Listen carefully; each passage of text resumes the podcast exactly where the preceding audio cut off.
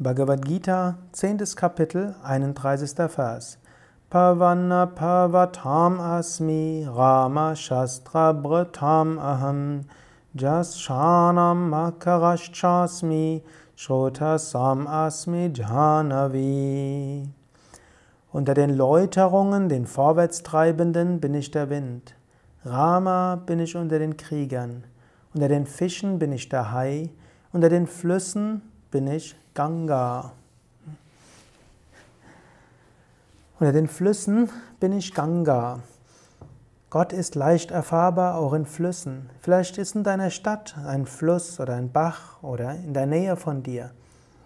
Eine der einfachen Weisen, Gott zu erfahren, ist, dich an einen Bach oder Fluss zu setzen, das Rauschen des Flusses oder des Baches auf dich wirken zu lassen oder über den weiten Fluss zu schauen. Da, wo Wasser ist, wird der Geist recht leicht ruhig. Nutze diese Gelegenheiten. Nutze die Momente, wo du dich an einen Teich oder an einen See oder an einen Fluss oder einen Bach setzen kannst. Genieße diese Momente der Stille. Genieße die Gegenwart Gottes oder bitte darum. Nimm Kontakt auf, vielleicht sogar zum Engel, zu den Engeln in der Umgebung. Aber vor allen Dingen nimm Kontakt auf zu Gott, der hinter allem steckt.